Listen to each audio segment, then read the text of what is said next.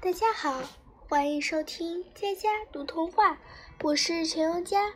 今天我要给大家带来的故事名字叫做《小溪流的歌》。一条快活的小溪流唱着歌，不分日夜地向前奔流。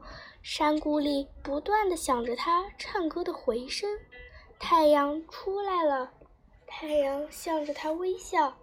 月亮出来了，月亮也向着他微笑。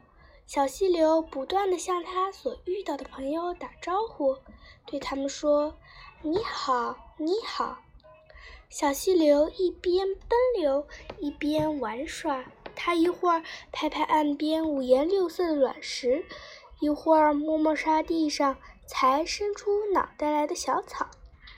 它一会儿让那些漂浮着的小树叶打个转儿，一会儿挠挠那些追赶它的小蝌蚪的痒痒。小树叶不怕痒，轻轻转了两个圈就又往前飘。小蝌蚪可有些怕痒，就赶快向岸边游。小溪流笑着向前跑，有巨大的石块拦住它的去路，它就轻轻跳跃两下，一股劲儿。冲了下去，什么也阻止不了它的奔流。他用清亮的嗓子歌唱，山谷里不断响着的回声也是清脆的，叫人听了就会忘记疲劳和忧愁。小溪流在狭长的山谷里奔流了很久，后来到了一个拐弯的地方，那里有一节枯树桩，还有一小片枯黄的草。他们看见小溪流活泼欢快的样子，就问：“喂，小溪流，这么高兴，到哪儿去呀？”小溪流回答：“到前面去，到前面去呀。”枯树桩叹口气说：“哎，哎，忙什么呀？歇会儿吧。”枯黄的草也叹口气说：“哎，哎，累坏了，可不是我的。”就在这待会儿吧。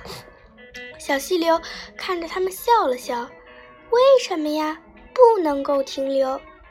一转眼，小溪流就把他们丢在后面。前面出现了村庄，村庄里有水磨等着他去推动。小溪流就这样不知疲倦地奔流奔流。渐渐的，又有许多别的小溪流来跟他汇合。小溪流长大了，成了小河，成了大江，唱着歌冲向茫茫的海洋。